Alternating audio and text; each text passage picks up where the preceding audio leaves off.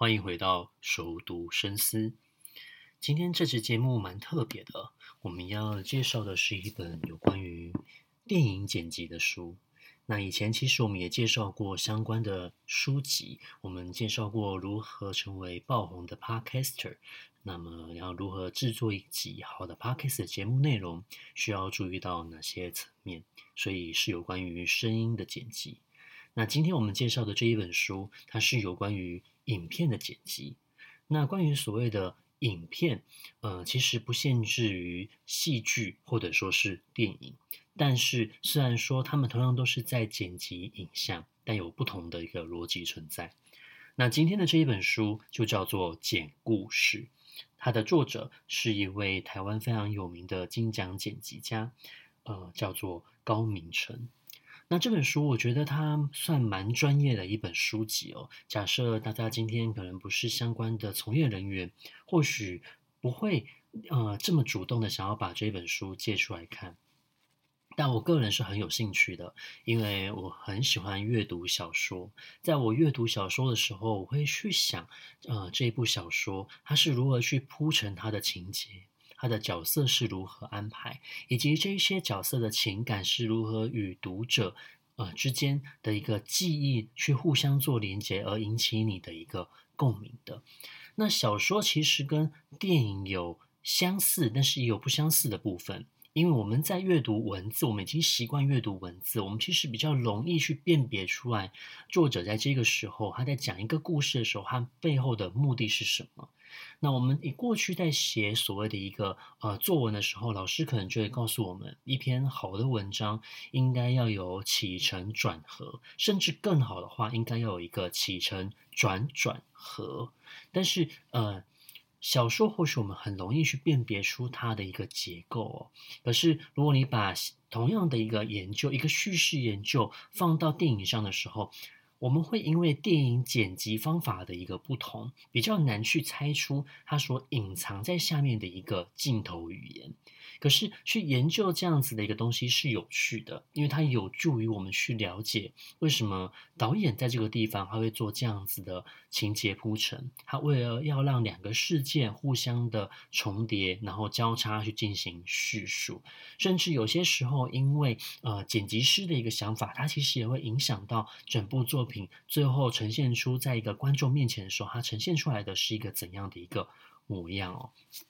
那我觉得高明成先生他有先讲了一件事情，我觉得很有趣，也就是我们现在所看到的这一部电影，它从一个呃有电影的雏形，到最后变成观众所看到的这个东西，我们必须要把它称之为是一个产品。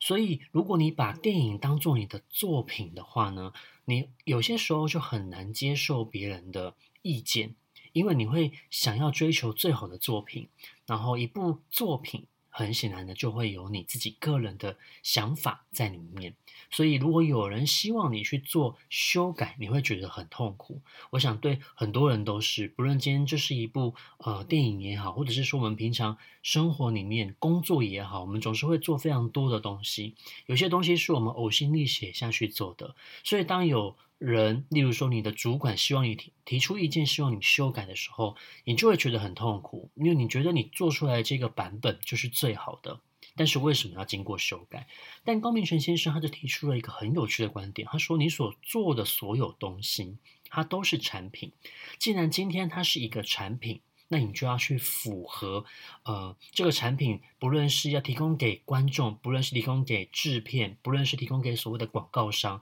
甚至最后到了戏院的时候，为了要符合戏院的一个环境，它都必须要再重新剪辑出一个新的版本。所以，一个好的产品，它是需要经过非常多次不不停的修改的，甚至会剪成。不同的版本，甚至，嗯、你可能现在做的是一个上戏院的版本，可是等到你实际压片的，它成为一个 D DVD，或者是你放到所谓的一个串流平台上的时候，它可能都是不同的内容哦。那我自己就有遇过，呃，先前有一部很有名的电影叫做《在车上》，它是改编自村上春树的小说作品。那这一部电影作品呢，其实我在电影院看。还有后来他上到 Netflix 看的时候，就发现到有一些版本上面的不同，他把一些画面跟镜头给剪掉了。那音乐在戏院它放映的时候，它可以去限制年龄。所以，呃，你可以剪出一些比较适合成人看的镜头跟画面。但是上到 Netflix，它可能为了它全球观看的一个呃考量，所以他把一些镜头删减掉了。这些镜头可能不太适合给青少年或是儿童看，所以他必须要经过适度的修剪了。所以，光是你的电影、你的影像在不同的平台上映的时候，它可能就会剪出各种不同的版本。那我觉得《剪故事》这一本书有趣就在于，它是带你进行一种影像的叙事研究。我们前面讲过，其实镜头会有藏着语言，而这个语言可能不是我们一般的呃入门者容易察觉到的。甚至呃，可能电影系的学生，他们都必须要经过非常多年的一个训练，他才有办法训练出自己呃剪辑影片的方法跟眼光还有步骤。那其实一个好的影像，它必须要去考虑非常多面向，例如你要考虑观众在看到这一个画面的时候，会引起他们什么样的情感。那是否可以让他们产生出意外性？那一部好的电影，它不是把所有的东西全部都讲透了，它也不是很琐碎的去交代一些生活的细节。相反的，电影会透过它零碎的剪辑，去引导你自己去思考。而好的作品其实是要让呃观众与他自己个人的生命核心去产生共鸣性。那我们一直重复讲到所谓的镜头语言，所谓的镜头语言就很像是为什么这边的这个人物他要进行特写而不是远景？为什么呃当男方在说话的时候，可是镜头对准的却是女生的脸，然后去看重她的表情？镜头语言其实它是非常私密，它是隐藏起来的。你如果没有透过研究的角度去看，你其实不太容易。看得出来，但是你会被剪辑者、被导演，或者是被呃这个摄影者他长进的一个方式去带领。所以，好比说人物的放大或缩小，或者是这个地方的场景，它所打的灯光是比较明亮的，还是呃比较冷冷色的，其实背后都是有他想要诉说的一个故事。那么，一个好的画面，它其实都会隐藏着所谓的潜台词。但是，这个潜台词它不需要透过直接用对话的方式去表现出来。他举到的一个例子，例如说男女双方在约会的时候，我们觉得这个气氛非常的好，想要继续把这个气氛延续下去，想要让约会延长的时候，你不会很明确的直接去讲出，呃。要不然我们就是，我觉得现在这个约会气氛好棒哦，我好想要继续延续下去哦，所以我们可不可以呃继续去吃饭的？我们不会，我们会省略前面这么多的一个台词，我们只会直接告诉对方说，诶，现在时间差不多，要不我们一起去吃个饭？其实这个呃台词就已经暗示着你，我对你有好感，然后我想要跟你继续认识下去，所以。嗯、如果你对应照我们的自己生活里面，你就会发现到，哎，其实我们的生活里面，有些人其实他是很擅长传递像这样子的一个潜在的讯息，但有一些人他就很喜欢把所有的话全部都讲得很明白。那虽然讲得很明白，确实是他沟通非常的清楚明确，可是就猜少了一些可以猜测或者说是暧昧的一个嗯、程度，所以画面其实会带出一些潜台词，然后传递出相同的一个讯息。那么在这本书里面，还有非不停重复的提到一个呃专有名词，这个东西是很容易用在小说或者说是影片剪辑的，那就是蒙太奇效应。蒙太奇效应其实是透过人物或者说是剧情的跳接，让观众在看的时候，他自动的把导演故意没有透过画面去说明清楚的东西，在你自己的脑中去做补齐。那么你要如何做到好的蒙太奇效应？呃，作者其实就建议一件事，他说你必须要知道哪一些画面要经过取舍。哪一些画面其实非常的琐碎，其实你不需要剪出来。可是当你透过跳接的方式去剪的时候，观众是可以自己去进行脑补的。所以势必是跟我们自己个人的经验或者说是生活的习惯有关。当你可以掌握蒙太奇效应的这一个发挥的时候，你基本上就可以剪接出不错的影片。不论你是透过交叉的方式。或者是透过平行的叙述对话的一个方式去铺陈出你的剧情。那么，要剪辑出一部好的影片，除了你要对于这些所谓的镜头语言有所了解之外，其实他有建议就是要透过大量的阅读，因为我们阅读是最容易掌握到的一个媒介。而阅读小，特别是小说的时候，你很容易，你可以去透过这样子的一个叙事研究，刻意去研究它，去发现到作者他是如何去组织他的。资料以及呈现出这些剧情的，那么这些隐形的呃镜头语言，其实会让我们更加容易去分析跟掌握。所以呃，当你有心要成为一位剪辑师，或者是你今天透过阅读《剪故事》这本书，你想要去了解如何去制作影片，其实可是你真正的目的，或许是你想要成做出其他的创作，好比说写小说也好。他认为，其实一个人在一部作品里面的呈现，不能够贪心，你要有所取舍。那么再来就是你要舍弃掉一些琐碎的画面，因为有一些太过琐碎的画面，它反而会影响到呃故事的进行。它会让你中断，反而会让观众摸不着头绪。其实这个就跟我们在写小说的时候，我们会有些时候会很喜欢作者他交代了蛮多清楚的一个细节，这些清楚的细节会让你知道曾经发生过什么事情，你很容易就会掌握到这些关键的一个场合。可是如果作者交代的太过仔细了，你的讯息量太多了。你反而会因为你的情节太进行的太过琐碎而分散了读者的一个注意力，所以我们刚刚讲到的跳接，透过适当的转场，其实可以帮助观众读者去自行去呃理解中间发生了什么事情。那么呃，我个人有一部非常喜欢的电影，这部电影是由诺兰所拍摄的。那诺兰其实他就是。长期都在研究一些像是时空悖性悖论这样子一个东西。他有一部电影呢，就叫做《敦刻尔克大行动》。《敦刻尔克大行动》这部电影，如果你看完之后，你仔细去回想，你会发现到这部电影它其实是非常线性的。它就是在讲一批军人如何逃出呃这个即将要被轰炸的一个地带，然后他们要逃命。那有好几个不同的一个布景。如果他用一个线非常线性的按照时间顺序去说故事的话，这个故事就是很简单，非常的普通，没有什么特别的。它顶多就是是一部战争片而已。但是诺兰非常的聪明，他是我目前看过明明可以用线性的方式去说故事，可是他把故事透过平行还有交叉剪辑的一个方式，他在这一部电影里面，他呈现出了三个时间点。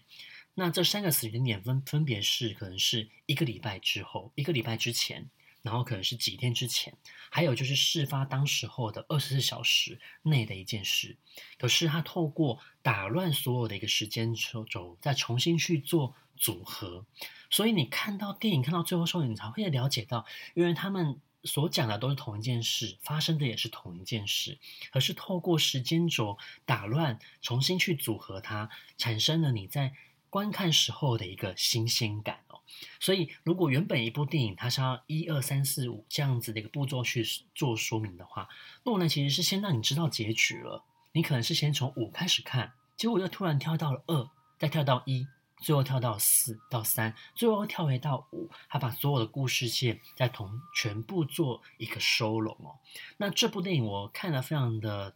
多年，我觉得非常的棒。除了是因为他讲故事的方式非常的有趣，在他的音乐，他用同一段音乐，可是用不同的结尾的一个方式去带出每一段的主轴，可能有所谓的一个希望的一个部分，也有所谓的失望，你也会感觉到危机的一个迫近。那我觉得。一部电影可以简单，但是你透过叙事的方法、剪辑的一个方式，可以让一部电影非常的不简单。它可以说出一个非常好的故事内容。所以剪辑好不好，其实也会关系到最后你看这部电影的一个感受。那么《敦刻尔克大行动》就是我目前看过，我觉得在剪辑方面非常优秀的一部作品，也欢欢迎如果。大家还没有看过的话，其实也可以找来看看。我觉得，嗯、看完之后你就会有很多新鲜的一个灵感，去发现到原来说故事还有这么多不同的一个方式。那其实一部电影的展开方法，它就跟小说一样，一定会有角色、事件还有情感。那讲故事这一本书，它在后面分享了蛮多种不同类型的进行方式，例如说动作电影，然后娱乐电影。恐怖电影，或者说是一个译文片、纪录片，它应该会如何去进行？其实大概都不脱那一些范畴。不过，因为里面有一些比较深入的一个内容，它可能是去讲到说你的运镜应该要如何运，然后，呃，你今天这个镜头这样子拍的时候，你要如何让观众产生新鲜感？可能是突然的拉近或是拉远哦。那像我个人其实是。蛮喜欢看恐怖片的。我发现到在最近几年的恐怖片，不见得会有鬼的出现，但是它会透过一些声音的暗示，然后镜头的慢慢带，让你开始产生一些恐惧感。这些恐惧感可能是无形的，是你心里的恐惧。然后透过这种镜头的叙述，还有剪辑的一个方式，让你跳接，然后。穿插着一些生活的画面，进而让你联想到你自己个人相同的一个生活细节跟记忆，然后带出你内在的一个恐惧，其实反而是比较接近呃克苏鲁神话的一个进行哦。那么呃高明成先生他其实就有讲到，他其实他现在很喜欢做的是所谓的娱乐电影、商业电影。我们或许觉得娱乐电影、商业电影是拍来卖。卖钱的，例如说贺岁片这样子。可是他说，我们可以透过看娱乐电影，它不只是让我们笑出来而已，同时其实它会让我们面对很多人生的悲欢离合。好比说，呃，《鬼灭之刃》，《鬼灭之刃》的流行不见得一定是因为它用了很多用电影的一个剪辑方式、电影特效呈现方法去呈现在一部动画里面，让你觉得哇，质感非常的好。同时，你会从这些角色人物，其实都是一些儿童跟青少年，可是他们却面对了非常沉重的事情，包括了人生的生离死别、悲欢离合。你反而会在笑的过程之中去进行疗愈，而且它呈现出来的，或许是我们每个人都会面对到的青少年的烦恼，甚至是人生的烦恼。那他讲到，呃，好的娱乐电影其实不只是让你笑，笑是一种疗愈的效果。它同时会保存一些的文化，这些文化可能是一些民俗的文化，然后我们生活的文化，它同时会创造出新的文化，一种次文化的诞生也是有可能的。最重要的是，当我们看了这一些娱乐电影，我们会跟其他人去分享。那娱乐电影最大的好处不就在于这里吗？大家一起笑，然后一起流泪，同时我们会把这些电影带入到我们的生活去进行讨论跟分享，所以它也均具有所谓的一个社交性。那坦白说，我觉得，呃，看《简故事》这本书，它确实不简单。它确实蛮专业的，还有一定的呃目标，其实是要让这一些对于所谓影片剪辑有兴趣的人看。但影片剪辑，你说它离我们的生活远吗？其实也不会啊。蛮多的人其实他都想要成为 YouTuber。你要成为一位 YouTuber 的话，你就需要剪辑影片。那所以你要如何剪辑影片这件事情就很有趣。那我忘了，呃，在哪边看到的？或许是在这一本书，也或许是在别的地方看到的。他分享了，就是，嗯、他应该是一位影视界的老前辈吧。他去分享他看所谓的一个 YouTube 的一个剪辑。他说，剪辑 You YouTube 这样子的影片是非常有趣的，跟他们过去的那个年代从事所谓的一个影视工作的人的经验是不同的。那你会发现到很多的 YouTube 他们的 YouTuber 的。剪片方式是非常跳接的，你甚至不明白为什么他要放一个画面在这个地方，可是就是好笑。所以这样子的一个运作模式，跟过去他们很习惯的所谓的一个电影棚里面的电视呃电视台里面的那种棚拍的一个制作方法是完全不同的。那这一点，其实，在高明成先生的这本书里面，他也有讲到。他说，嗯，我有一些所谓的一个电影制作方式，是过去的那一些片场，因为他们在棚拍，所以他们会制定相关的 SOP 的流程，让你可以赶快快速的拍完。因为在过去没有这么多的娱乐，所以可以跟你竞争的可能就是电视、广播跟电影。所以每部电影可能在两个礼拜内就要拍完、剪辑完，立刻上档，因为他们要抢当时候的娱乐市场。但是后来当然就有所谓的一个新电影的一个流潮，像是法国电影的一个崛起，他们就有不同的一个呃拍电影的一个方式。所以他有建议到，如果你今天是一个对电影制作非常有兴趣的人，你除了要学习这一些前人所留下来的 SOP 之外，你也必须要加入自己的思考，然后要符合现代的一个潮流。最重要的是，你要摸出属于你自己的方法。那今天的节目是我们熟读深思第五季的最后一集。那我们当然也会继续的直播更好的阅读节目内容，希望可以跟大家分享更多的好书。那我们在下一季的空中书房再见，也希望你喜欢我们今天的节目内容。拜拜。